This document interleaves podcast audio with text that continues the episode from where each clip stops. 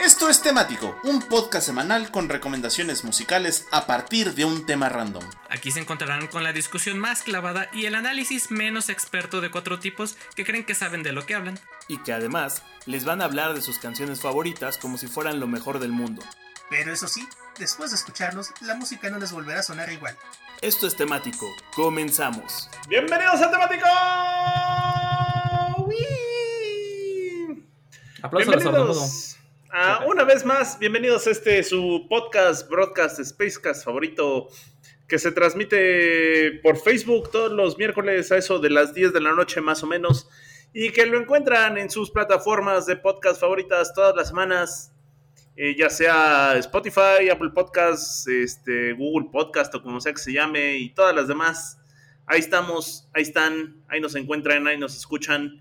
Ahí nos solemos. Ahí nos solemos, ahí nos topan. Con este bonito podcast que es de recomendaciones musicales en base a un tema random por la semana. Y fíjense que, qué bonito, la neta es que, que este, este episodio nos quedó bien pinches hermoso, así la verdad, la verdad. Así nomás. así nomás. Porque permítanme contarles que em, eh, estábamos planeando ya desde hace un año hacer un, temático especial de puros Robertos. Y ese, espérenlo muy pronto porque sí va a salir. Y estábamos planeando hacer un temático de puros Robertos, pero entonces nos encontramos con un Roberto que es tan grande y tan enorme y tan precioso. propio temático. Y que necesitaba su propio temático y que no es Roberto Carlos, pero que ahí se la lleva, manos ni Robert Trujillo. Eh, ni, Robert Trujillo. Ni Robert Smith. Ni Robert Smith. y, entonces encontramos ese Roberto tan grande, tan enorme, imagínense ustedes que es, es, un Roberto trascendental, trasfundamental, tras estético, espacial, que es el hombre que le puso un porro en las manos a los bicles y después de ahí todos empezaron a usar gafas oscuras y empezaron a tronarse, a, a tronarle las patas al diablo. Imagínense que es un tipo tan, pero tan, pero tan machín que ha sido eh, protestón, inventó lo que es ser hipster, fue judío, después se hizo cristiano, después se hizo ateo y finalmente se volvió un vaquero. Y, luego, es, imagínense, es, es, un tipo, es un músico que pasó de ser rupestre, luego tuvo la voz gangosa, luego la tuvo pastosa y finalmente se le quedó voz de lija es, tan cabrón, pero tan cabrón que se ganó un Oscar con una canción que sacó fácil como 20 años antes de que saliera la película por la que se ganó ese Oscar. y es tan buen músico, pero tan buen músico que se ganó un premio Nobel de Libertura. Así de chinguetas. ¿Libertura? Tiene un Pulitzer. de Libertura. De Libertura. Y, y, un Pulitzer, dude. Y un Pulitzer. Y por si el Pulitzer es como el Grammy. Pero lo tiene. ¿Tú cuántos Grammys tienes? ¿Cuántos Pulitzers tienes? ¿Cuántos quieres? Hasta el, crítico tiene varios. El crítico tiene varios. Y, un Pulitzer. Y, por si fuera poco, cuando se ganó el Nobel, mandó a Patti Smith a recoger el premio porque él tenía un concierto esa misma noche en otra parte. Así de cabrón. Y está en el Salón de la Fama del Rock and Roll. Y está, ajá, exacto. En el Salón de la Fama de Escritores de Música de Nashville y en el Salón de la Fama de Escritores, bueno, compositores. y en su propio Salón de la Fama. Tiene 10 Grammys, un Globo de Oro y como decía, muy con Oscar. Ajá. Y la medalla presidencial de la libertad. Así nomás. Es condecorado, ¿eh? es, una clase de prestigio ese tiene artes estrellas en el pecho. Es, es, es tan chido, es tan chido, tan chido, tan cabrón, que es una de las personas más mamonas sobre la faz de la Tierra, y George Harrison era de sus mejores amigos. Así. y, tanto que fundó un supergrupo con él. Y es, qué buen sujeto. Qué buen sujeto. Y es tan cabrón que puede ser Kate Blanchett, Richard Gere, Ben Whishaw, Marcus Carl Franklin, que por cierto es afroamericano, Batman y el Guasón al mismo tiempo. Y todos ellos al mismo tiempo pueden ser nada más y nada menos que Robert Zimmerman, o sea, el mismísimo Bob Dylan que cumple años esta semana. Y de eso va el temático. El Roberto de los Don Robertos. Y de eso va el temático de esta noche, amigos. Con eso arrancamos. Y la neta es que qué bonito nos quedó el setlist del día de hoy, la neta. Que ah, y, qué bonita introducción, eh, Muchas, muchas gracias. se ve que, le cae muy bien Bob Dylan. Sí, sí, sí. Ya, ya llevaba tiempo esperando este, este programa. Estaba saliendo la venita en la frente. Ajá. y, y pues nos arrancamos. y es que la neta es que están bien buenas las canciones de que les vamos a recomendar el día de hoy. Y arranca el Pai. Hola, soy el Pai. Creo que también Bob Dylan tiene una canción para cada momento de la vida, por más críptico, extraño y raro que sea.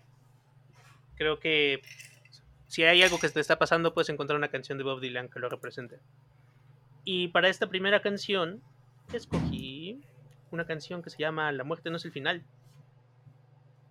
que pues tiene dos interpretaciones, la normal y la que yo creo que todo el mundo acepta es pues, mira, de cualquier modo la muerte no es el final, puede que estés sufriendo ahorita, pero después vas a estar bien y esto va para largo. Yo digo que chale, ¿por qué no me dejan descansar? Ya que es el final, dude, ya dejen acabar todo. Entonces depende un poquito del humor en el que estés.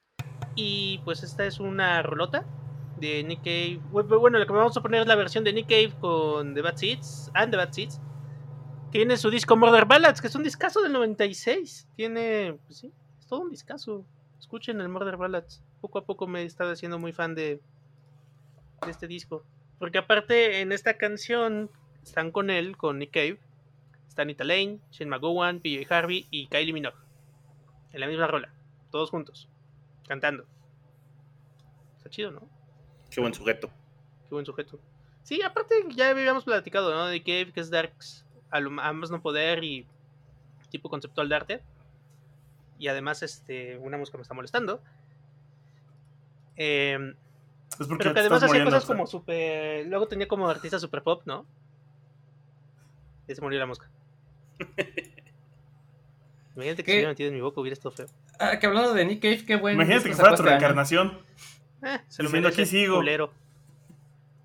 Con razón decía, sálvenme, sálvenme, ayúdenme. Esto se puso muy metafísico. Pero justo como decíamos, la muerte no es el final. Puedes volver como mosca para que tú mismo te aplastes en algo que no tendría tiempo en el espacio. El espacio-tiempo no tendría sentido. Y pues nos vamos con este relón, está chido, está tranquilo, todo el disco de Murder Ballads es relax. Y una cosa que tiene Bob Dylan es que ha sido influencia para casi todo el mundo que hace música. O sea, es, es raro encontrar a alguien que no tenga una influencia directa de Bob Dylan o yo creo que en menos de un segundo grado, ¿sabes? O sea, que uno de tus artistas favoritos tenga una influencia de Bob Dylan, yo creo que siempre se llega, ¿no? Súper influyente, pues en todas las escenas musicales, rockeras y de protesta, quejumbrosas y de canciones con cualquier tipo de tema que nos ponen luego hasta en las películas sin que nos demos cuenta. Dicho eso, nos vamos con una pues, de las más famosas, con Matita. ¿Qué eh, pues sí, justo como comentabas que, por cierto, hacía la anotación de que Nick Cave, hablando de Nick Cave, eh, sacó disco este año y está bien bueno el disco de, Nick Cave, si pueden escucharlo, el de este año. Va para lo mejor de, 2021. Pues sí, gracias como eh, ya comentabas, pues más allá de todo lo que podamos hablar de Dylan y de lo que ya dijo eh, pues lo importante está en en resaltar su importancia, ¿no? Y de por qué es tan importante para, y sigue siendo tan importante después de 60 años eh, de mantenerse eh, vigente. Y eh, por ahí estaba leyendo un artículo de un cuate que se llama Roberto Molina, justo hablando de, Robertos, es de, un Roberto para un Roberto, que es un periodista que habla de, de música. Y él dice que lo primero que se le viene a la mente para definir a Bob Dylan es la palabra trascendente, ¿no? Que es la única palabra con la que puede calificar a, a este señor. Y que pues simplemente porque es una de las personas más influyentes en el mundo musical de los 60 años, pero eh, sí, por más que les repitamos que es muy influyente y es muy influyente, pues puede que se lo crean, pero pues el chiste está en sustentarlo, ¿no? Y es que lo que dice este cuate es, bueno, eh, pues es que también en el debate de grandes músicos de la, del, digamos, del pop o de la cultura, de la música eh, popular, pues puedes decir que están pues Elvis Presley, eh, los Beatles o incluso si nada más te quieres limitar a un personaje, pues John Lennon o también puede que estén Jim Morrison o incluso Kurt Cobain o quien se les ocurra a ustedes en la historia del de, rock. Está, pueden estar en esta lista de personalidades que se les podría considerar como los músicos más importantes. Pero, ¿qué es lo que tienen en común todos estos músicos que no tiene Bob Dylan? Que es lo que ya comentaba Moy, ¿no? Que todos estos, absolutamente todos, tienen un poco de, o un poco, un mucho de Bob Dylan en la música que llegaron a interpretar, ¿no? Incluso llegaron a interpretar sus canciones. Eh, pues para hacer un poquito más corta esta idea, pues básicamente pues, Bob Dylan es como esta amalgama entre lo que hubo antes y lo que fue después, ¿no? Es esa bisagra entre lo que está ahí entre el medio, lo que aglutina todo lo que, toda la influencia que venía atrás desde los 40, 50, toda esa música pasa por Bob Dylan y de ahí para adelante, ¿no? De ahí para adelante todo el espectro eh, musical que se llegó a, a hacer a partir de, eh, de las composiciones de, de Bob Dylan. Y pues, eh, Vigente, cuando decimos Vigente, no decimos que pues, todo lo siguen programando en Universal Stereo con estas estaciones de oldies, sino que realmente es vigente porque sigue sacando discos, sigue sacando material, sigue estando eh, relevante en las listas de popularidad, incluso también... Sigue rolando. sigue rolando en lo del Sí. premio Nobel fue hace 4 o 5 años, o sea, no es hace mucho, y es por eso que está esta importancia de, del señor Roberto Zimmerman, mejor conocido como el Bob Dylan. Y justo la canción de las que voy a, de las que le voy a hablar es Mr. Tambourine Man, que eh, fue publicada en su álbum Bring It All Back Home de 1965. Y pues Vic, a ti que te gusta mucho el folk, pues resulta que eh, los Birds, que es quienes hacen el cover de, de, este, de Mr. Tambourine Man, es... Muchos consideran que esta canción es el ancestro o el abuelo del, del folk eh, contemporáneo, por decirlo de alguna forma. Esta junto con House of the Rising Sun de, de- ¿Cómo se llaman estos muchachos? Ay, se me fue el nombre. Muy The. Animals. De Animals, gracias.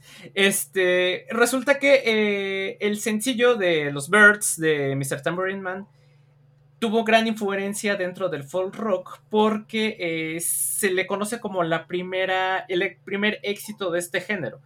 Eh, de hecho, es en este entonces cuando la prensa le empieza a llamar folk a este tipo de sonido nuevo. O sea, mientras estaba sonando en las radios Mr. Tambourine Man con los Birds, a la prensa se le ocurrió eh, acuñarle este término de, folk.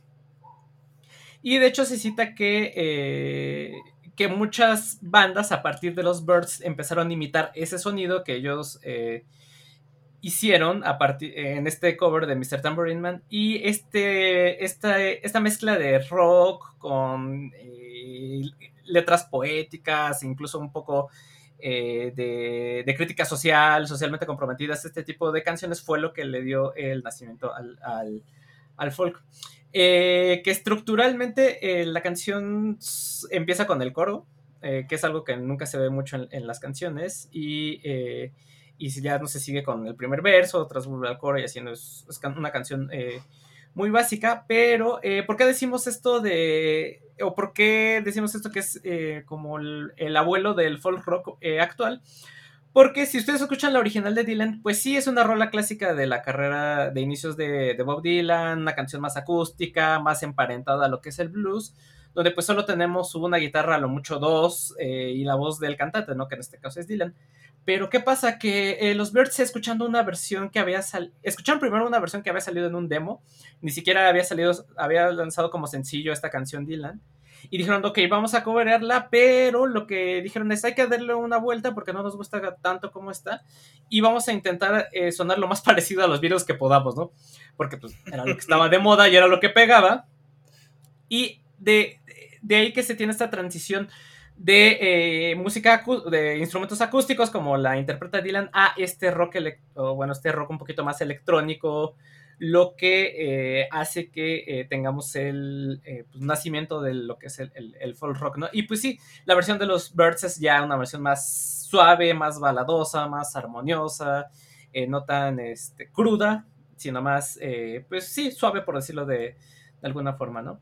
Incluso eh, Dylan escuchó esta versión eh, imitado por el, el, líder de los Birds y Dylan quedó impresionado y comentó que pues este, esto, hasta esto se puede, esta rola se puede bailar, muy, muy padre, le gustó este cover a, a Dylan. Y ya para eh, terminar, como curiosidades de la canción, eh, Dylan dice que lo escribió en un viaje, en un viaje literal, no, este, no en un pasón, ah. que, que, hicieron por una carretera con unos amigos desde Nueva York a San Francisco. Lo que sí es que en el viaje iban en el viaje porque pues fumaron mucha marihuana en el camino. Uh -huh. Y a pesar de esto, Dylan eh, dice que a pesar de que mucha gente dice que trata sobre drogas, la verdad es que la canción no trata sobre drogas, ¿no? Este, sino que eh, pues ahorita les digo cuáles son como las principales teorías de lo que habla, pero eh, la teoría que sustenta esto de que no trata sobre drogas es que en ese entonces Dylan solo le entraba a la marihuana, que meses después es cuando ya le entraría con Tokio, se dejaría como gorda en tobogán al LCD, pero que ahorita nada más le hacía, cuando escribió esta canción nada más le hacía la mota. y marihuana. Ajá. Y sobre el tema de la canción, eh, pues hay por ahí algunas interpretaciones que dicen que le están escribiendo a, una musa, ¿no? A una musa imaginaria que es tu fuente de, inspiración, eh, que dice, oye, pues por favor, bríndame tu, tu, inspiración para componer algo chido y por eso es que eh, le está componiendo esta canción, ¿no? Y ya para terminar, si creían que no iba a mencionar a los Beach Boys, pues ¿qué creen? Resulta que... Ay, no, ya se te acabó el tiempo. Resulta que a sugerencia del productor de los Birds, eh, hicieron que la producción sonara lo más posible a Don't Worry Baby de los Beach Boys y eh, el vocalista de los Birds dijo que él intentó hacer la voz para hacer, eh, estar a sonar a medio camino entre Lennon y Dylan. Y ya. Eso es todo este, del, de Mr. Tambourine Band de los Birds, que es una gran, gran canción que la pueden escuchar en cualquier lado, porque luego la ponen también en Universal Stereo. Ya, bye. El que sigue. Ok. Ah, no me odien. Te odio. Sí, está bien. Este. ¿Pero por qué? Reconozco que es una gran figura. No soy tan fan y tengo un grave conflicto con Bob Dylan. ¿Qué? Siento que es una situación de. Siento que es una situación. Eh, este, ah, ¿cómo se fue? Alba Edison. O sea, siento que es un representante de la cultura americana el cual quieren empujar muchísimo para demostrar que está por encima de los demás. Siento que hay detrás de ello un discurso por el cual me hace sentir que no es tan grande como lo quieren vender, eh, que tiene una gran carga en, esta tradición oral de eh, la, narración de historias a través de la música, algo que es muy importante para la historia americana principalmente. Eh, de la cual se basa mucha de su música y de la cual se basa, por ejemplo, el country y el folk y las primeras trazas de rock blanco, que ese es otro. Entonces no quiero sonar a esa persona, pero tengo ese grave conflicto de que siento que mucha de ese empuje es muy artificial. Por eso no soy tan fan. Como ustedes que ahorita dijeron es lo mejor del mundo y wow, eh, yo tengo ese problema. Y mira que es raro, porque además justo como a mí me gusta el folk es algo que me debería encantar. Y sí está bien, se siente padre, pero cada que lo escucho siento que estoy reviviendo series de los 80 de culto, o sea, los años maravillosos y ese tipo de cosas, porque básicamente para mí él es como... Es una cosa rara, porque a nivel fama mexicana, si lo quisiera trasladar de este lado, sería como una mezcla de un Juan Gabriel con un Chava Flores. O sea, es, es el güey que narra lo, que vivió en, su época. Eh, entonces, e, ese es mi grave conflicto con, Bob Dylan, que siento que mucha de esa trascendencia es medio artificial. Y ya.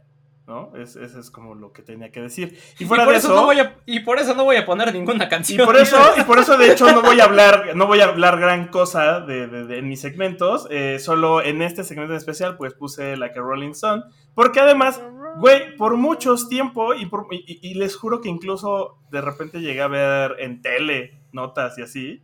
Siempre pensé que tenía que ver con los Rolling Stones y con ser como un rockero. Y no, esta madre es como, ya estoy harto de la vida, quiero desvincularme.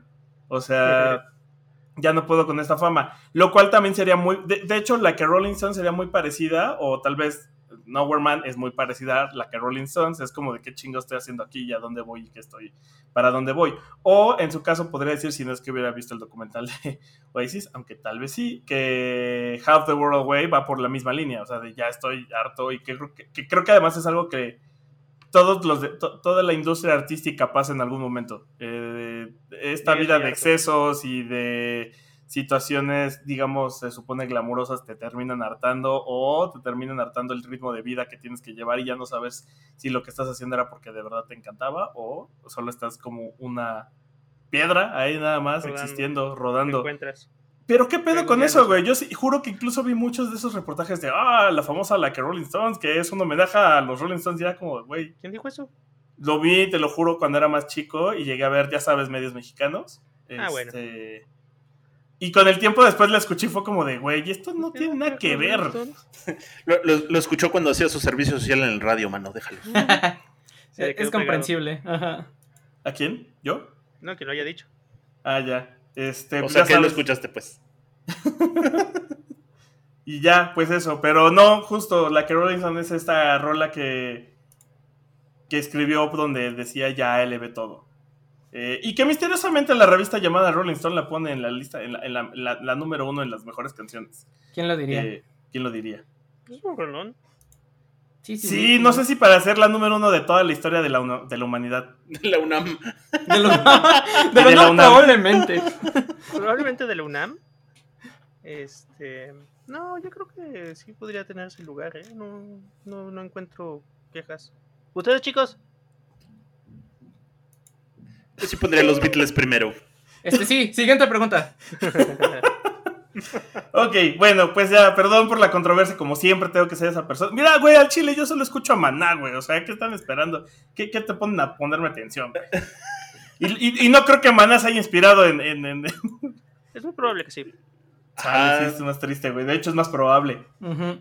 Oye, mi amor, viene de Like a Rolling Stone, perro. Sí, mira, fíjate que Oye, mi amor, es una deconstrucción sobre el amor romántico basado en las historias de... En el amor líquido. De, de- del De la jaula de cristal. Combinado con un poco de nihilismo clásico. En una interpretación. Me, me- me maman esos memes que ponen así de reggaetoneros o rockeros que ponen este, canciones pendejas y ponen toda una explicación filosófica. Oye, hay cosas así porque, por ejemplo, George Romero. Me han criticado muchas veces, pero yo no lo dije, lo dijo George Romero. La- sus películas de zombies son una crítica al capitalismo. Muerte al capitalismo. According to. George Romero. Entonces los zombies son consumistas, y así, ¿sabes? Y y eso se pone más de manifiesto en Day of the... ¿o ¿Cuál es donde están en el centro comercial? Dawn of the Dead. Ándale, esa. Day of the Dead es donde están en la base militar. Yo, yo pensé que me ibas a decir que en el manifiesto comunista, que porque hay, manifiesto que hay un, de que porque hay un fantasma que recorre el mundo, mano. Es el fantasma de los zombies. Es el fantasma de los zombies. Zombie de Marx. Sale, eso- eso- Estaría bien chingón el, el- así como eh, Orgullo, Prejuicio y Zombies. El manifiesto comunista y zombies. Y zombies. Güey, eso solo me recordó un, un evento muy penoso de la HH Facultad de Políticas y su fanpage. Cuando los que estudiaron en la UNAM, en la Facultad de Políticas, conocieron al perrito de política, seguramente. Sí, ah, el perro de polacas. Sí, sí, Sí, sí. sí, sí, estuvieron en las últimas generaciones como del 2010, no, del 2006 al 2014, yo creo. Ajá. Y alguien alguna vez, el perro se perdió. Y entonces eh, alguien se, de la fanpage escribió así de un fantasma recorre, o sea, escribió lo del manifiesto. y mucha banda no lo captó y fue como de, ah, verga. güey". Ay, neta, qué pena. Qué oso, güey. De seguro fueron los de comunicación. Qué perro. Puede ser, puede ser. probable. pero nosotros les damos de comer, perros. No, es así. Las DRI. Los, los capitalistas crecimos con el perro, el perro wow, que era la El perro mascota de. Carl- de Carlos Slim. También. Bueno, ya el que Bueno, sigue. güey. Ahora sí ya vas. Pues estoy esperando a que ya tome el micrófono y me diga que estoy pendejo. Estás pendejo, el que sigue. El que sigue. Bueno, pues dejando la controversia atrás, vámonos con las canciones bonitas. Fí- Fíjense que esta la iba a poner para cerrar el podcast, pero me vi en la necesidad de ponerla hasta como primera canción de, de mi segmento, porque la neta es que qué chula canción, qué hermosa canción, qué chingona canción esta que vamos a poner, que es Girl from the North Country, Rolonononon. Y que además les vamos a recetar esta versión, que no es la versión original, sino es la reversión, donde cantan Bob Dylan y Johnny Cash en un mano a mano hermosísimo de country. Y que, por cierto, esto también originó un temático de puro música country que espero muy pronto. Que también nos, Countrymático. nos quedó bien chido. ¡Yeah! El, el acuamático, el contrimático, el yijamático. Y el cefemático próximamente. Cefemático, dude. Estaría bien bueno. CFE, danos dinero. Y aparto, aparto electricidad de Lucerito. Ah, ah, Aparte la de OMD. Ahorita que, ahorita que terminamos de grabar hablamos. Bueno, Pikachu da próxima versión. A huevo. eh. Bueno, les decíamos, hablando de canciones bonitas, Girl from the North Country eh, sal- salió originalmente en ese, en ese otro discazo de Dylan que se llama The Free Willing Bob Dylan, eh, ya del, del 63, pero decidió eh, reversionarla en el, en el legendario Nashville Skyline eh, del 69, en donde decide más o menos explorar la, la vena, dejar un poquito atrás la vena folk y la vena rock, porque aquí esto fue después de la etapa del rock, y se clavó durísimo en la etapa del country, y creo que de todos sus discos country este es uno de los mejores que tiene, sin duda alguna, este, además es un discazazazo, y además es un discazo bien suave, si lo pueden escuchar en audífonos y por la noche o en un muy buen estéreo, híjole, qué deleite es este. Bien pachecos. Y, y, si quieren, pero pues, con unos Malboro jala, ¿eh, mano? Y, y, y y un whisky. Funciona igual con unos delincuentes también. Funciona igual. Unos Alex, dude, ya de trailero. Unos faro. Bueno, resulta que la canción fue escrita eh, en un viaje, porque Dylan viajaba muchísimo. Eh, Dylan se va para Inglaterra y eh, en busca de una exnovia que se llama Susie, Susie Rotolo, que es justo la chica con la que aparece en la portada del, del Free Willing.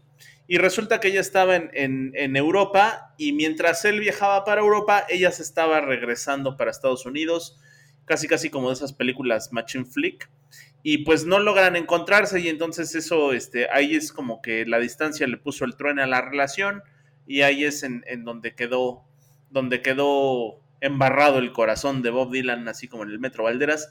Y mientras estuvo en, Londres y en Inglaterra y también un poquito por ahí de Escocia, muchos, muchas personas que estuvieron con él en esa época, por ahí del, del 62, 63, eh, le ense- les enseñaron cómo él venía tocando canciones de estas folk, pues le dijeron, a ver, güey, si vas a tocar folk, tócalo chido. Y le empezaron a tocar o le enseñaron a tocar varias canciones folk de Irlanda, lo cual dijo, ah, mira, esto, esto está interesante y todo. De hecho, esta canción, la de North, eh, eh, ahí se me fue, Girl from the North Country, tiene eh, un corte de una canción irlandesa, de una, de una canción tradicional irlandesa.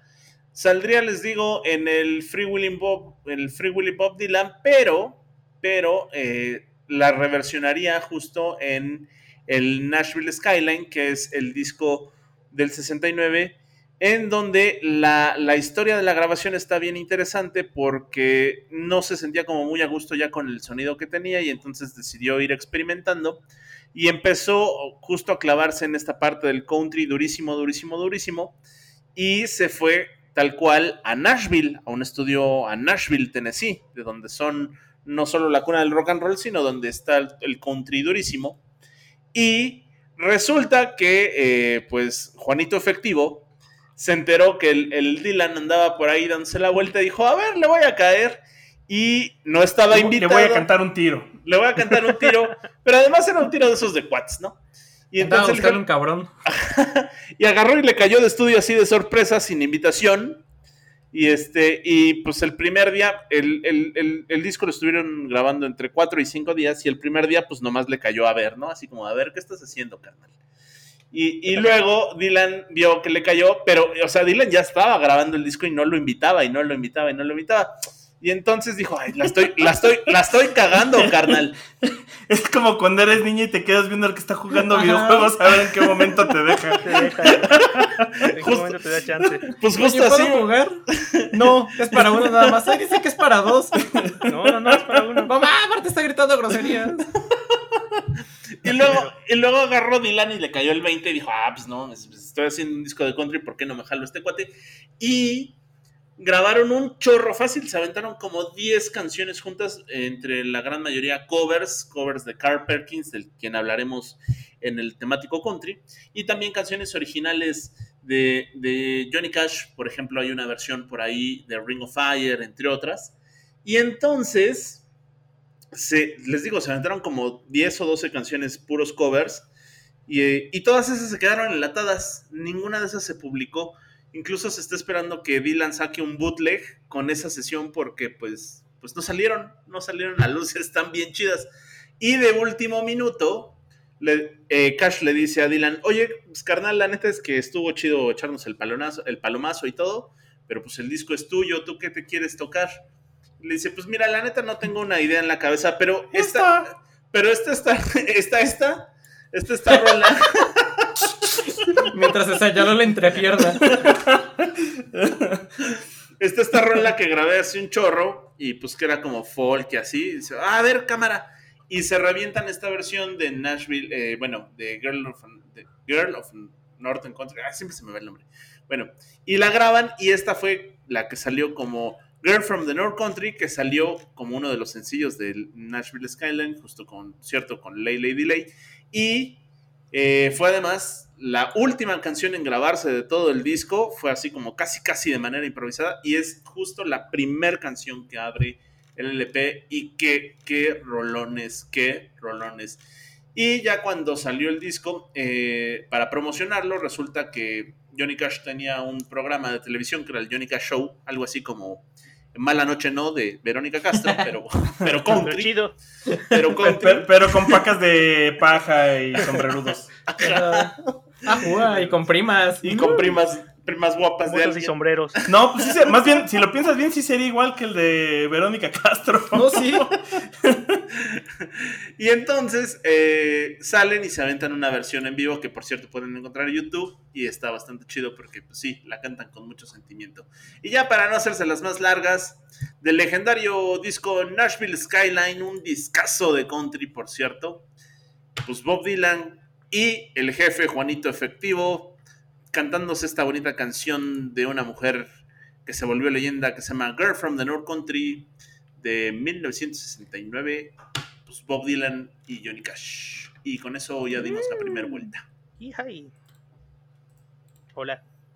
¿Sigo yo? Sí. ¡Sigo Simón. yo! Bueno, pues Bob Dylan, como bien decía Boris, lo han interpretado muchas personas: Christian Bale, Kate Blanchett, Marcus Carr, Franklin, Richard Gere, Heath Ledger y demás en una película que se llama I'm Not There, que salió en el 2007. Es una película que tiene varios galardones y está inspirada en pues en la música de Bob Dylan, en diferentes momentos de su vida, en diferentes canciones. Y nunca mencionan a Bob Dylan más que al inicio donde dicen que la canción está inspirada en eso. Tiene un soundtrack bien interesante con un montón de covers. De hecho es algo que aparte tiene Bob Dylan y que si no han notado aquí estamos poniendo harto cover. Pues eso, que lo covereaban mucho de tan buena música que hace. Em, y bueno, pues la que vamos a poner es la versión de Sonic Youth de I'm Not There, igual, llamada igual que la película, que es una canción muy buena para cuando te sientes fuera de lugar, que pueden estar pasando cosas, pero que tú ya tienes que alejarte porque ya no perteneces ahí, ya no tienes que estar ahí, ya fue tu tiempo y así. Y seré breve como Víctor. Así es que, adelante, Patita. Pues, ¿Te cae? Ah, muchas caray. gracias. ¿Te, te cae? Sí, Bueno, se me da tiempo para explayarme. No, no es cierto. No, Date. no es cierto. Eh, sí, un poco eh, complementando el comentario de, de Víctor, entiendo eh, su postura eh, anti-Dylan, porque a mí me pasaba también hace, hace algún tiempo en el que pues no entendía o nada más no me entraba la, la música de, de Dylan, pero empecé a, a- a entender un poquito más de su impacto cuando... pero empecé a eh, tener buen gusto musical y no, Eso también es una postura social. Luego lo analizaremos. O sea, iba a decir que en mi caso, o sea, escuchaba las versiones crudas de las canciones de Dylan y la verdad es que no me entraban, o sea, Hay que sazonarlas tantillito. sí, no me gustaban, o sea, sí se me hacían todo muy crudas, muy, ajá, así, como cuando te pegan, te ponen ahí un bistec ahí todo crudo y tú dices, ay, órale, ¿qué es esto, no? Uy, qué rico. Yo siento que la mejor manera de entrarle precisamente En a, término rojo. a este, a los crudos, iba a decir, no sé por qué. Pe- Pero, Ah. lo mira, pero lo mira más, más este. ¿Cómo decirlo? O sea, no es por la música en sí, la música es muy buena, solo es más una postura, por así decirlo. Es como el caso de Into the Wild. Es, es, es una situación bien pendeja que la ensalzaron demasiado y la hicieron crecer como si fuera algo muy romántico y fue como de, no, güey, fue un pendejazo el vato que se metió a la, Lo, al bosque. lo de morirse. perderte al bosque en el Ajá. autobús. Sí. Ajá. Sí, la historia real era de, güey, era un pinche niño blanco rico pendejo que se fue a morir y que provocó una sarta de idioteces que todavía siguen Pasando. pasando. Pero está bien bonita la película, está bien romántica. Y de hecho es muy parecido, es bien la América salvaje. Ándale, pues algo así. Sí, la verdad es que todos los, como decías tú, eh, sí es muy de, de música blanca, de muy de blanco el reconocer la influencia de Dylan, aunque White People. ahorita vamos a, a mencionar algunas excepciones más adelante de compositores eh, afroamericanos y de color. Pero eh, justo ah, hubo un momento en el que tenía la impresión de que Dylan no era, eh, bueno, sí. La No, no, no, no, no. Bueno, sí. Bueno, sí. Creo, creo que si me entendiste Pero no, entonces. pero sí, ah, eh, sí. Matita, ¿vas a decir algo? Sí, o sea, yo como lo veía es que no era tanto para como el oyente común y corriente, sino que más bien el impacto que había tenido era más en compositores y gente que ya estaba en el medio, más que en la persona de a pie, digámoslo así, pues, o sea, porque eh, si vemos las canciones más famosas de Bob Dylan, muchas de las, en muchas de las ocasiones ni siquiera las versiones más famosas son de Bob Dylan, son covers de, de canciones, ¿no? Por ejemplo, Ujú, a lo largo sí. de The Watchtower, del que ya vamos a hablar de en algún momento, este, Blowing in the Wind también, que se hizo más famosa con otros lados que por Bob Dylan, entonces por ese tipo de, de cosas creo que eh, como que tiene algo ahí en los compositores de música y en los escritores que hace que digan, bueno, este güey está muy chido, pero bueno. Es, es, que- es que es eso, o sea, porque como oyente de a pie, eh, pues la neta no, no conoces, no conoces y, y tienes que agarrarle el gusto, ¿no? O sea, como que tienes que decir, a ver, le voy a dar una oportunidad, porque si no, te quedas justo en el límite de lo que te dicen todos los medios. Este güey era una chingonería y te cuentan un poco de su historia, pero pues pero pues ya, o sea, no, no te llega la manera como decir, ah, sí, cierto, era una chingonería por esto, ¿no? Y te recetan las 30 canciones famosas, ¿no? Like a Rolling Stone. Sí, los 30 este, quilates de oro. Sí, los, los 30 quilates de, de personalidad de Bob Dylan, ¿no?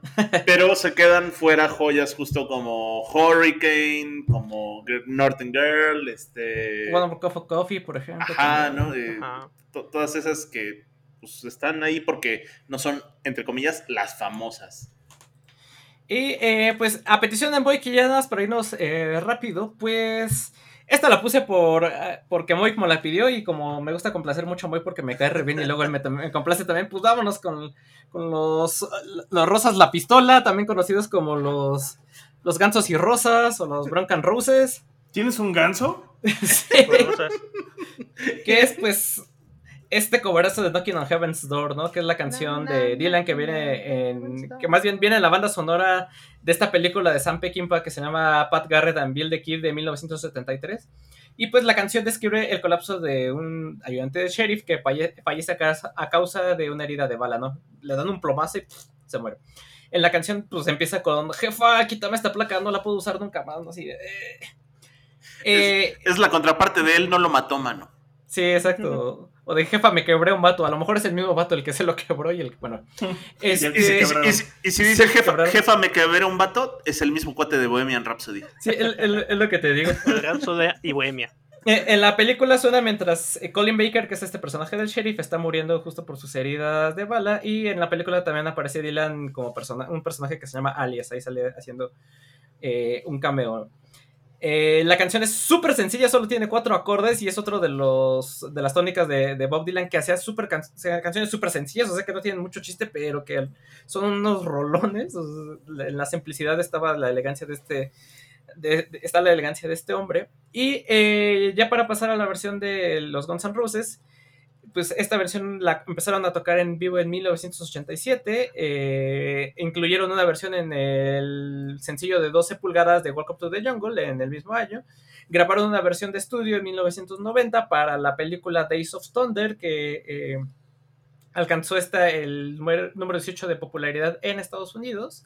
Pero ya fue hasta 1991 que ya sale en forma en el Use Your, Il- Use Your Illusion 2, el, el azulito, no el rojito. Donde está este. eh, ay, este cuadro de la. Siempre se me olvida. ¿Cómo se llama? De la escuela de Atenas. De la escuela de Atenas, gracias. Y. eh, eh, pero en azul, no el rojito, porque en el rojito es el 1, el 2 es el azulito y es el. Bueno, eso.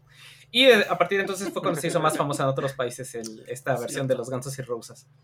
Eh, pues ya nada más para terminar, eh, también tocaron los Guns N' Roses esta canción en el tributo de Freddie Mercury después de que falleció eh, a causa del SIDA en el tributo que, que le hicieron. Y eh, eh, como dato curioso, y a nosotros que nos gusta el anime, el título de la canción se utilizó como título original de la película de Cowboy Bebop, que era Cowboy Bebop. No quiero eh, Heaven's Door. Ajá. Y que era Knocking on Heaven's Door, pero aquí cuando lo trajeron acá a Occidente, eh, creyeron que Bob Dylan los iba a demandar o les iba a decir algo y nada más le, quita- le pusieron Cowboy Bebop de movie. Y ¿En si ustedes ven el capítulo 24 de eh, Evangelion, eh, la segunda parte se llama The Beginning and the End of Knocking on Heaven's Door, que estuve buscando si tiene alguna referencia a Bob Dylan o no, pero Asumiremos no que sí. encontrar nada. As- Es que asumiremos que sí, exacto, muchas gracias. Que es el capítulo donde le vuelan la cabeza a Kaoru y spoiler alert. De hecho, todo, todo Cowboy Bebop está inspirado en Bob Dylan, yo creo. Sí, y en también. está, está bien bonito, vean Cabo Vivo. Por ahí me Y dijeron, Evangelion también. Por ahí me dijeron que Netflix no la tiene, pero está en Blim Kyobo, ¿eh? Ojo ahí. Ah, ¿te ¿no? cae? Sí. Madres, cállate. Ahorita vengo. Uy, Bueno, Víctor, necesito salir por una emergencia personal. sí, vámonos. vámonos con otro grande de la música también, este Eh, güey. Ah, sí. Ah, sí, yo viendo así de, ah, sí. Ah, sí. Ah, Pues fíjate ¿qué que no, yo a mí tampoco me gusta. ¿Cómo le Ese ves? güey, no, sí, sí. Pero, pero me recuerda más como música de papá. Sí, sí, sí. Ah, yo solo me, acuerdo del Música de este- papá, música de papá que todos los días de traje tiene que ir, bebe al salir del trabajo y no tiene una conexión emocional con sus hijos. Eso fue muy específico. Víctor, ¿estás bien? No, ¿Hay algo que nos quieras contar? No. Este podcast es una Oigan, llamada ¿Te de Collins? Oigan, este Ajá. Yo, yo solo quiero hacer notar porque en el otro en el otro segmento voy a hablar de, otro- de otra de otra parte de otro tema que tiene que nada tiene que ver con esto. Que creo que entiendo también, o sea, entiendo por qué puede ser el héroe del Moik, o sea, el cabrón fue a grabar con Michael Jackson pedísimo y ahí andaba Críspido dándole al This is the En el World. video de Dices de World que sale todo así de... Sí, sí, sí. Mira, eh, el chiste era hacer acto de presencia. Andaba todo credo, mano. Eso sí, esa es otra de esas hazañas que se me olvidó mencionar. Pachipedo. Ajá, de hecho se me, hizo, se, me hizo, se me hizo increíble que no lo hubieras dicho. Este, pero bueno, fuera de eso, eh, esta rola, esta rola, según yo, y corrígeme, eh, Pai, eh, es la de. Bueno, entonces estoy mal. Es la de Watchmen, ¿no? No, sí. No haces la de Sí. No, sí, sí, sí, sí, sí. Sí, Sí, es. O sea, la, la conocen como el ¿Qué pasó con los viejos héroes? Ajá, Empieza a sonar The Times Are a Changing. Ajá. Con Pero es la. Ajá. Lo que no me acuerdo es si era. Si, si, usaron la original o era esta versión. Eso es lo que sí no me acuerdo. No sé, no recuerdo. No, usaron el original. La original, ¿no? Sí, es la No me original. acuerdo. Bueno, sí, digamos que se sí. escucha toda la voz de Dylan ahí. Ahorita la busco y se los digo. Eh, bueno, Creo pues que fue sí, lo es- primero que me impactó de Watchmen cuando la vi en el cine. sí, pues era la primera escena, estaba chido. Sí, ahí todavía fue hacía, como, ahí "Ay, no, todavía había Dylan". películas buenas de superhéroes. De cierta persona, que hoy ya la deben de dejar morir. Eh, The Sí, es Times la Are original. Changing, eh, con Billy Joel. Eh, principalmente porque además justo en estos homenajes luego lo que no queremos hacer es solo poner rolas con el mismo intérprete si ha habido unos covers, que en este caso vamos a decir que son homenajes, como siempre lo hemos manejado. Tributos. Homenajes, tributos. Entonces, eh, pues eso, eh, para mi segundo segmento elegí esta rola, porque además justo me, me trae mucho ese recuerdo de qué pinche escena tan bonita y preciosa es en la película de Watchmen. Sí, la neta sí lo es. Por eso ya dije que sí. Watchmen. ¿No? Estoy dando la razón. No, ya dije que sí, voy a tu casa, güey. Bueno, Este. unos rapes, ¿no? Y listo, con eso pues vas. Moik.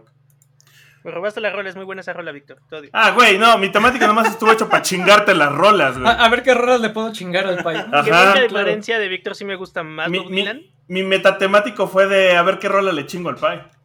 No, y espérate que me- espérate a los premios eh, Dave Lombardo. De Lombardo. Uy, no sabes, te tengo algo bien bonito preparado para los premios de Lombardo. Me sorprendería si me robas algo en los premios de Lombardo. No, no, no. Esto. No, no se trata de robar, se trata de mandar un mensaje.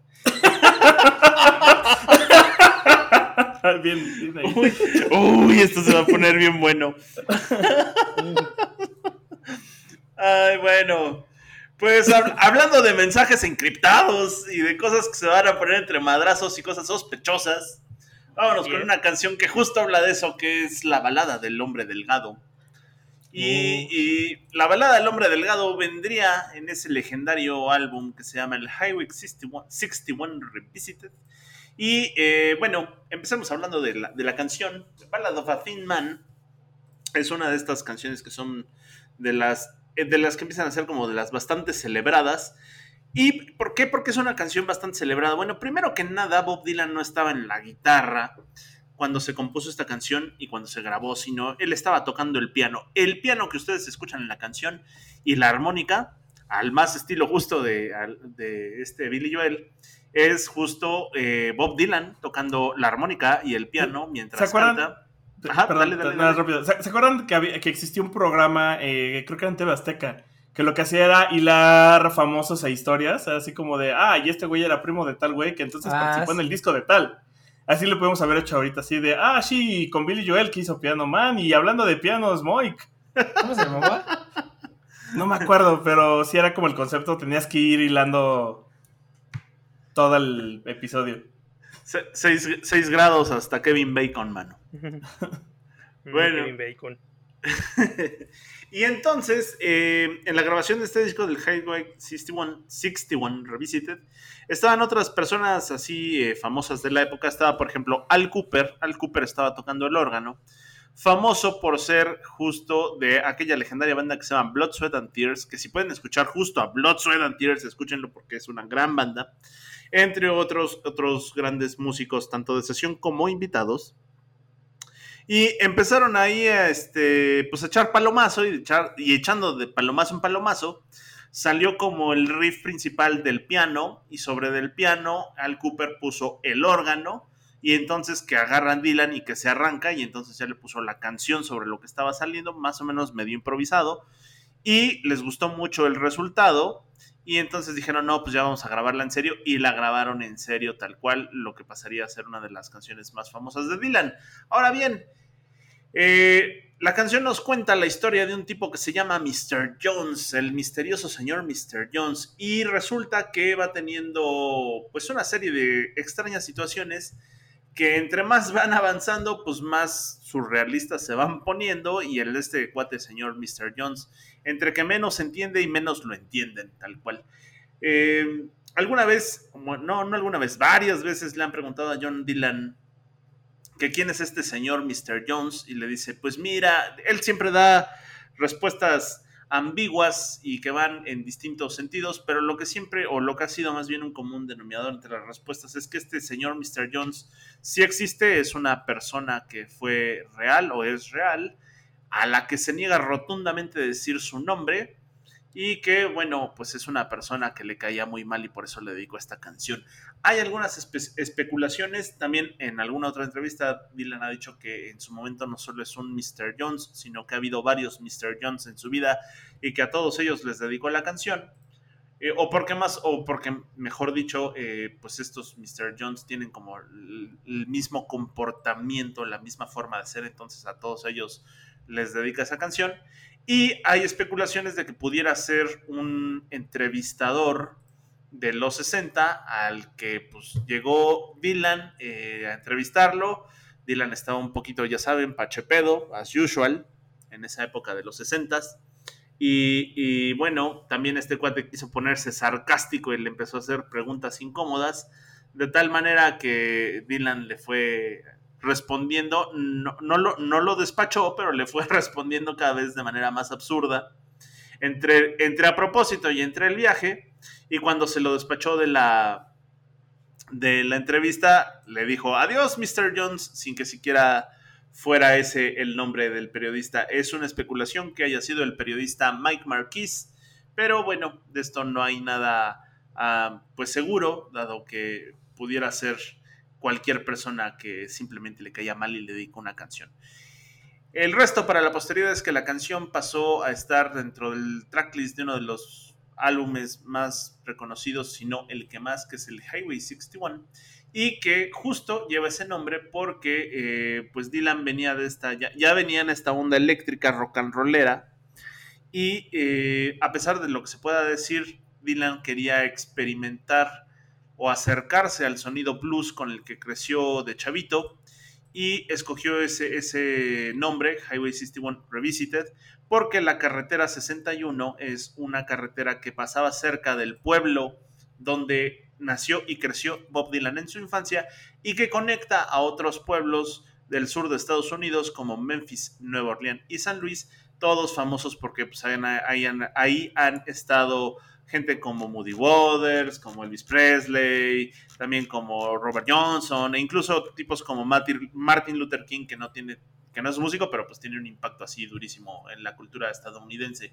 Y todos esos pueblos y todos estos, estos acontecimientos de los afroamericanos y ese sonido del blues inspiraron a Dylan a acercarse al sonido que lo llevó a, el, a su disco, el Highway 61 Revisited. Y el Revisited viene, porque acuérdense que Bob Dylan también le gustaba leer este, mucho la poesía. Hay, hay uno que, eh, hay un libro que se llama, ah, se me fue el nombre, pero es, es, de un poeta, es este, ay, se me fue el nombre de, este poeta alemán. Pero bueno, total, el, el nombre del libro es igual eh, Revisited, eh, Bertolt Brecht Revisited o algo así. Y entonces es como haciendo un juego de palabras, es quiero revisitar o quiero revisar mis raíces. Y por eso las raíces están en la carretera 61 que recorre todos estos pueblos del sur. Y voy y me acerco me influenció y les dejo esto que es un disco y que por cierto pues es, les digo uno de sus discos más famosos pues porque ahí está Like a Rolling Stone todas técnicamente todas las canciones famosas de Dylan están en este disco Like a Rolling Stone Tombstone Blues este Ballad of a Thin Man eh, Highway 61 Revisited y Desolation Row que, esas son como que de las que siempre van a estar en el 20 plomazos de Bob Dylan pues ese, vienen aquí en este disco. Técnicamente, de las nueve canciones que son del disco, todas son unas cancionazas. Y pues justo para que no les digan y no les cuenten, escúchense el disco completo para que vean de lo que se les habla. Y pues sin más ni más, desde 1965 el Highway 61 Revisited nos deja esta canción que es Ballad of a Thin Man, que es una de las mejores canciones de Don Roberto Salas.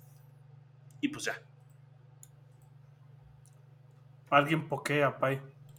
No, Pai. Déjenme. Ya, se quedó. Sí, güey. Sí, como pegarle en la frente, así como. Ay. Ey, no golpeen mi pecera. Me pongo agresivo. se estresa y muere como las plantas. Le da ansiedad. Ansiedad premium. Ansiedad premium. Deluxe. Yo también tengo ansiedad premium. Eh, bueno, hablando de ansiedad premium, la verdad es de que siempre me causa un montón de fascinación Nico.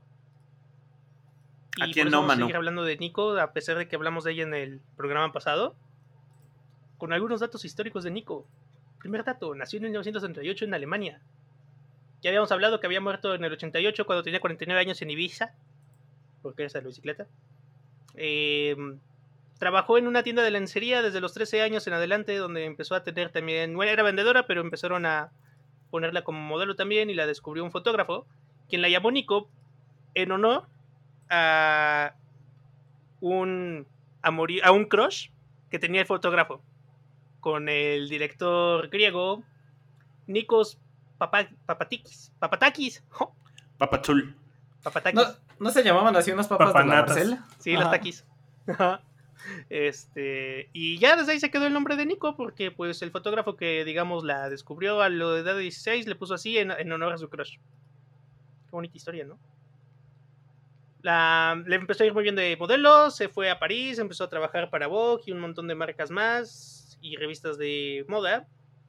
Se pintó se pintó su cabello en honor a Ernest Hemingway, inspirada por Ernest Hemingway. A los 17 años, Coco Chanel la contrató para ser su modelo y lanzar sus productos, pero dejó el trabajo, lo abandonó, se escapó y se fue a Nueva York. Mientras viajaba, aprendió inglés, español y francés. Y pues pasaron varias cosas en su vida. Una de ellas es que un día así casual en París conoció a Bob Dylan. Ajá. Que también, pues justo como decía Boris, pues viajaba mucho, ¿no? Conoció a Bob Dylan porque pues se hizo amigo en, del guitarrista de los Rolling Stones, de Brian Jones. Sacaron y le ayudaron a hacer su primer sencillo, que fue producido por Jimmy Page, ahí nomás. Y bueno, ¿qué otras cosas pasaron? Pues estaba haciendo su primer disco Nico, cuando de repente pues Bob Dylan le dio chance de usar una canción que había compuesto antes para Jody Collins. La canción se llama I Keep It With Mine, que pues también la canta Nico, que pues conoció a Bob Dylan y sacó esta canción. Fue un poquito, me parece que es un poquito después de, de Velvet Underground, o más o menos al mismo tiempo. Siempre, siempre me confundo un poco ahí el timeline. Que también es otra cosa que me pasa con Bob Dylan y que creo que habla de, de lo que decía Boris, de que sigue vigente y lo que decía Matita, ¿no? O sea, creo que a diferencia de muchas bandas como tal de los Beatles, donde tengo más o menos clara la línea temporal y cómo sonaban en cada época, con Bob Dylan no. O sea, hay canciones que me gustan que luego resulta que son ochenteras, setenteras, otras son de los 60. Es como, ok, puede haber sido de cualquier momento y no, no tengo todavía la sensibilidad de reconocer cuando pasó esto con Bob Dylan. Y bueno, volviendo a Nico, pues sí, tuvo una vida divertida, tuvo una vida llena de heroína. Perteneció justo a Velvet Underground, una, una bandota, un proyecto musical, artístico buenísimo. Y también era muy amiga de, de Andy Warhol. Entonces salía en las películas experimentales de Andy Warhol. Si creo alguna vez leí que era como bastante común. Andy Warhol hacía muchas fiestotas, como se veía, como podían verlo en Nombres de Negro 3. y casualmente casi siempre está por ahí Nico. De hecho, también sale Nico en. Bueno, sale como un personaje de. Como personaje en Men in Black 3 en esa escena. La escena de Andy Warhol. Entonces está, está, muy divertida la cosa. Escuchen a Nico, escuchen a Keep It With Mind del primer disco de Nico llamado Chelsea Girl. O la primera vez que la cantaron por una artista folk llamada Jodie Collins. Que espero que le guste a Víctor porque es folk. Ya voy a, todo lo que es folk voy a decir que le gusta a Víctor. Todo, así. LB. Y con eso nos vamos a la siguiente canción, Matita. Sí, vámonos justo, no vamos, no vamos a perder más tiempo. Y perdónenme muchachos por ser básico, pero siento que no podíamos dejar de fuera esta canción por todo lo que representa, ¿no? Ya decía muy que sí, tal vez ya estamos hasta el copete de, de los 30 quilates de oro de Bob Dylan y que a lo mejor por eso no entendemos eh, su legado, porque siempre te recetan las mismas canciones, pero también siento que dejar de lado esta canción iba íbamos a hacer un gran, gran pecado. Y más porque también ya pues está, eh, Victoria se encargó de poner eh, la Rolling Stone, que es otro de los clásicos de Bob Dylan. Sí. Eh, el otro que es este... Ay, nos cambian. Times Are Changing, gracias. Y esta que creo que es como la de las más, más escuchadas de, de, Bob Dylan, si no es la que más. También Tambourine Man. Sí, también. Y eh, justo creo que hay dos canciones que encapsulan muy bien este espíritu de protestas de la década de los 60 y en base de Dylan, ¿no? Que es The Times Are Changing y sobre todo esta de Blowing in the Wind. De Bob Dylan con la armónica colgada en los hombros. Exacto, esa merengues. ya más de, tiempo reciente de Trovador que se sube con su armónica y su, y su lira al, al, al autobús.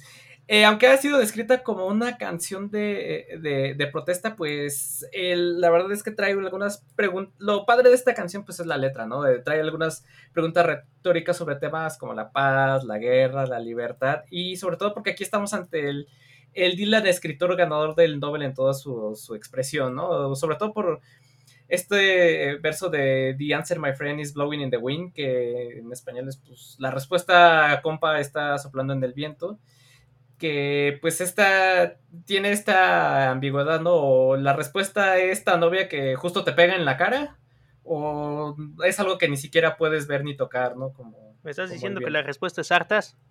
Gracias, chiste de Warcraft. no, es, Ah, eso lo, lo mencionamos al rato, pero eh, recuérdenme que 42 ideas de la toalla. Este... eh, Blowing in the Wind justo ha sido escrita como un himno del movimiento por los derechos civiles de la década de los 60. Eh, sobre todo, curiosamente, eh, tiene que ver más con la lucha de los negros en aquel entonces, ¿no? De, la población afroamericana. De hecho, en el documental de Martin Scorsese, este de The Direction Home, eh, Mavis Staples eh, Dice que eh, se mostró asombrado al escuchar por primera vez la canción y dijo que no podía entender cómo un hombre blanco podía escribir lo que capturaba la frustración y todo lo que la gente afroamericana eh, buscaba de forma tan poderosa, ¿no? O sea, se le hizo raro así de que, pues, ¿cómo este güey que siempre ha estado privilegiado ha hecho, pudo componer esta canción, ¿no? O sea era también algo de lo que comentábamos hace rato, ¿no? De que si bien sí es totalmente música para, de blancos y para blancos, pues también hay personajes afroamericanos a quien también les, les llegó este mensaje, ¿no? Y también por ahí eh, menciono honorífica también Jimi Hendrix con All Along the Watchtower, de, de la que vamos a hablar más adelante. Y eh, Pero no vamos a poner esa versión. Eh, por ahí dicen que eh, Dylan, bueno, el mismo Dylan afirma que escribió esta canción en unos 10 minutos en una tarde, así que puso la letra, ah, le puso la letra una melodía de una vieja canción de, esclavos, justo yo creo que de aquí viene el que le haya impactado mucho esta canción a la población afroamericana, y eh, que de ahí se la llevó a tener una presentación en el club nocturno, se llevó la canción y antes de tocarlo anunció, bueno, esta, es- esta no es una canción de protesta ni nada de eso, porque yo no hago canciones de protesta y lo curioso es que usaron esta canción como símbolo de, Como canción de de protesta. como canción de protesta. Y durante esta primera actuación Dylan no se pudo aprender la letra y le, le- le inventó ahí, la, ahí los cachos de los que no, se, no se acordaba. Ajá. Porque es poeta y en el aire las compone. ¿eh? Y eh, lo que les comentaba hace rato, ¿no? Eh, curiosamente la versión de Dylan que viene en el disco que ya mencionaba eh, que del Free Willing Bob Dylan, que pues es un discazo porque aparte de, de que trae esta canción de The Girl from the North Country, de la que ya nos habló Mike, pues también viene Blowing in the Wind y otras, otras joyitas más. Eh, este disco del 63, eh, pues sí, eh, en el 2004 la canción fue elegida por la mejor canción de todos los tiempos según la revista Rolling Stone, eh, pero lo curioso aquí es que cuando salió la versión de Bob Dylan no se hizo tan famosa. La que se hizo famosa fue la versión de este trío llamado Peter, Paul and Mary, que si ustedes eh, eh, me los mencionan o si buscan un, un, poquito más, creo que la verdad es que son One Hit Wonder estos cuates, ¿no? O sea, la única rola que les pegó es de, es de Dylan, me atrevería a, a decir porque fuera de este no les conozco otra, o no les conocemos otra canción tan, tan, eh, tan popular, ¿no? Y que de hecho en su carrera este trío de Peter, Paul and Mary lo que decían es cantar canciones de, de folk, eh, sobre todo cobraron mucho a, a Dylan. Eh, esta canción de este cover llegó al número 2 en los Estados Unidos en febrero del 63 y fue lo que introdujo a muchas personas a la música de Bob Dylan, ¿no? Ah, esa canción está padre, ¿de quién es? Ah, es de estos cuates, ah, pero resulta que es cover, la original es de Bob Dylan y así fue como le empezaron a entrar a, a, este señor. Y eh, también eh, por ahí dicen que puede ser de las canciones de Bob Dylan más versionadas. Algunos eh, de los artistas que la han interpretado están Dolly Parton, de la que vamos a hablar en el siguiente temático. También está por ahí Stevie Wonder, Neil Young. Eh, The Staple Singers la grabó en el 63 y la hizo. Y esto hizo que fuera el primer grupo negro en hacer un cover a una canción de Bob Dylan, ¿no? También eh, aquí impactando a la población eh, de color. Y ya para terminar, vámonos con las curiosidades de esta canción. Eh, antes de que Bob Dylan obtuviese un mayor reconocimiento musical, un estudiante por ahí en Nueva Jersey dijo que él había escrito esta canción primero y que él se la había plagiado. Entonces, como que ahí intentó interponer eh, una demanda, pero pues al final resultó que pues no era cierto, ¿no? Que no... Era choro que, ajá, que ya cuando eh, este cuate empezaba a tocar la canción, eh, ya Bob Dylan la había sacado en un demo por ahí antes de sacarla en, en, el disco. Y justo el dato que les comentaba hace rato, en la película de, de la guía del autoestopista galáctico del 2005, de la adaptación cinematográfica de este libro de Douglas Adams, que por cierto ayer fue el día de la toalla. Eh, toalla? Ajá. Siempre. Muy bien. Eh, creo que es en la primera parte de la película donde están explicando como... Hay una parte de la película donde te explican cuál es la...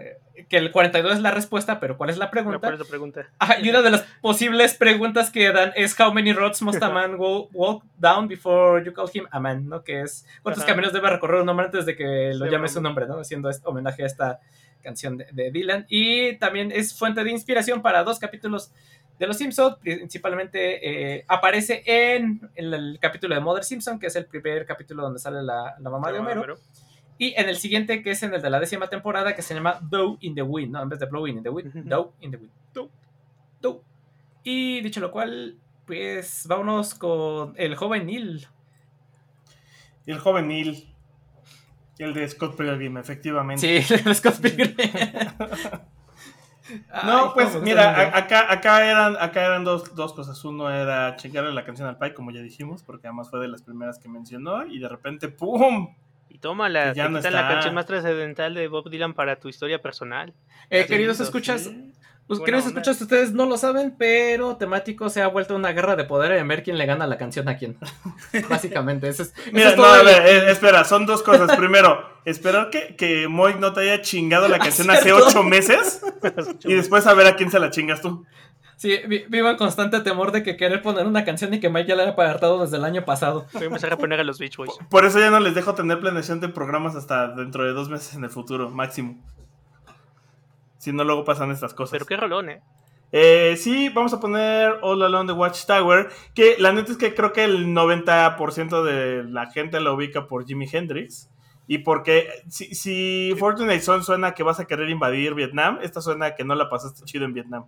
Sí. Ahí, nada más como dato, pasó lo mismo que pasó con, con Johnny Cash y Trent Reznor. Eh, pero al revés, aquí original, la original era de Dylan. Y cuando la escuchó con Hendrix dijo, ah, no mames, esa canción no ya no es mía. Debía haber hecho así la rola. Sí, así debía haber hecho la rola. Le dijo, no, ya, Ah, esa canción. eso, es, Ya eso es- esa eso es muy de Jimi Hendrix, ¿no? Ajá, y, Sí. y- y- y Dylan sí dijo, pues la letra podrá ser mía, pero la canción es de Jimi Hendrix. Ah, sí, sí, la realidad es que sí. Y acá puse la versión de Neil Young, que es como un punto intermedio. Realmente. Ahora, eh, en, en mi caso, de nuevo regresamos a Watchmen porque también ahí sale y qué buena escena. Qué buena escena en la que la ponen. Entonces también me volvió a recordar eso. Y por eso... Galáctica. ¿Mm?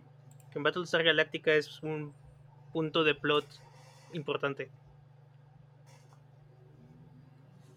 Pues eso, decidí ponerla porque era para chingarle la rola al Pai, para poner una versión que no era la de Jimi Hendrix y porque me acordaba de Watchmen, básicamente. Y con eso dejamos que el Moy cierre.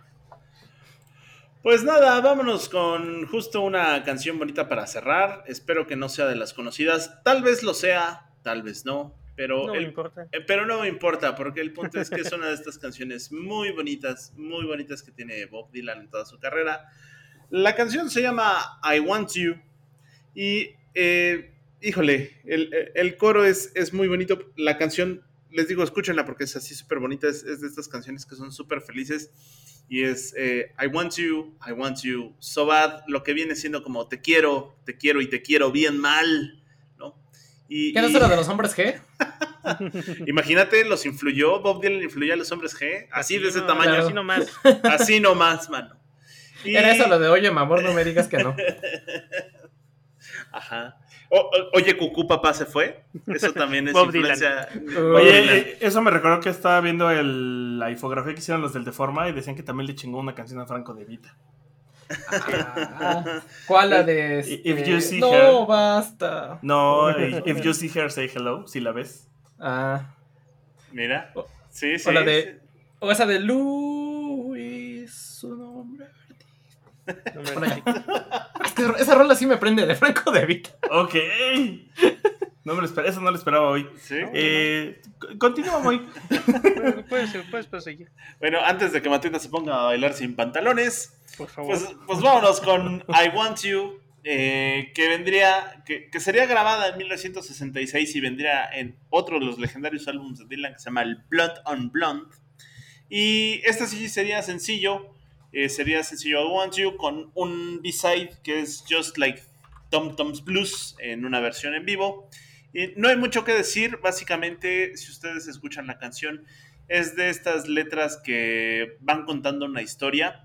No es una historia definida, más bien a lo largo de toda la canción como que se van... Es, es como si fueran caminando sobre un parque, por así decirlo, y van viendo distintas escenas de lo que puede suceder en su camino, O sea, como si ustedes van recorriendo un parque y van encontrando mientras recorren a una cosa que sucede de un lado, luego de otra y así. O sea, eso es como la metáfora de lo que quiere o trata de ser esta canción. Básicamente no es que la canción trate de una sola cosa, sino une varias historias eh, sin conexión alguna más que la canción misma y eso es lo que la lleva a hacer este, pues la letra, de eso va la letra. La canción es, eh, melódicamente hablando, la música es una de estas composiciones muy bonitas, también muy cercanas al, blues. De hecho, eh, el Blonde on Blonde vendría después del el Highway, del Highway 61 Revisited Y, bueno, es lo que los discos se le conoce como la trilogía del rock o la trilogía eléctrica de Dylan, que empieza con el Bring It All Back Home, luego está el Highway 61 y finalmente viene el Blonde on Blonde. Y después del, del Blonde on Blonde empieza justo a desvanecerse esta parte tan eléctrica y empieza lo que es la explorar la exploración en el country. Entonces, este Bl- Blonde on Blonde y en particular esta canción es como de esta nota o hace, hace resaltar esta evolución de cómo se va dejando el rock estridente para adentrarse poquito a poco a lo que vendría siendo country. No es una canción rock 100%, no es una canción country 100%, tiene elementos de ambas. Básicamente el, el órgano Hammond que está ahí es muy bonito, la, la armónica y la guitarra son totalmente folks y pues no hay mucho que darle la vuelta. La verdad es que es una canción muy bonita y por eso la puse. No hay que darle más a este asunto. Pues, Bob Dylan sabe hacer su chamba, lo sabe hacer bien. Eh, obras y milagros, les digo que ha hecho muchísimos. Escuchen también y se queda en el shortlist a los Traveling Wilburys. ¿Por qué les digo que escuchen los Traveling Wilburys? Porque fue un super grupo en donde estuvo Bob Dylan con sus cuates. Era, eh, imagínense nada más la alineación en donde estaba George Harrison, Bob Dylan, Tom Petty, Roy Orbison, Jeff Lynne de la Electric Light Orchestra y por poquito, casi por poquito, estaba también Eric Clapton, pero ya ese, ese ya no logró entrar. Sin embargo, escuchan los Traveling Wilburys eh, y pues ya, no hay mucho que dar. eh, escuchen a Bob Dylan y sobre todo, más allá de las canciones famosas, clávense en lo que les llame la atención. Hay Bob Dylan muy interesante. El de los últimos tiempos, el viejo decrépito aguardientoso, también está bueno. Y pues sin más que decir, esta bonita canción del Blonde, I Want You, I Want You So Bad. Y con esto nos despedimos. Este es su podcast favorito, que lo pueden encontrar en las redes sociales en facebook.com diagonal temático MX, en patreon.com diagonal temático. Dónenos, porque pues nos apoyan si nos donan. Y en cualquiera de sus plataformas de podcast, ahí escríbanos, sobre todo en Apple Podcast, escríbanos una reseña, que eso nos hace llegar a dos pelados más, aparte de los tres que ya están Por oyéndonos. Por favor. Y sin más ni más, como dijera Bob Dylan, nos solemos. Ah, cámara, culero. Sí, no, los demás Cámara, nos despedimos. No, no, Cuídense. no, pues gracias. Moy. No, pues gracias, Moy. Oigan, pues, este, ¿ya, ya vieron que podríamos hacer un temático de I Want You nada más? Sí. Está, esa, está esa, está el I Want You She's So Heavy de los Beatles, el I Want You Back de los Jackson 5, el I Want You los Jackson Kings of. Leon, el I Want You de So Savage. Garden, Espérenlo muy pronto. I, I Want You to Want Me de. Letters for Cleo, I Want You de The Cooks, I want you to love me. I Want You de Thalía, I want you, baby, la de Sonny and Cher. Ajá, I Want You to Know the Set, dice Elena Gómez. Inserte meme de este Forrest Forrest Gump. Gump. Ah, yo quería ser metatemático de Tell Me Why, pero creo que no, no alcanzan. Y nomás por, y nomás I por Want You de mamar, Marvin Gaye. y nomás por mamar, Don't You Want Me Baby. Eh, No, pero ese es el revive, ese es el, el response de- del siguiente de ese temático. güey. El revival. Bueno, sí, pues ya, vámonos a la. ALB. Bye. Nos vemos la siguiente semana. Esto es una producción de La Hora Bizarra.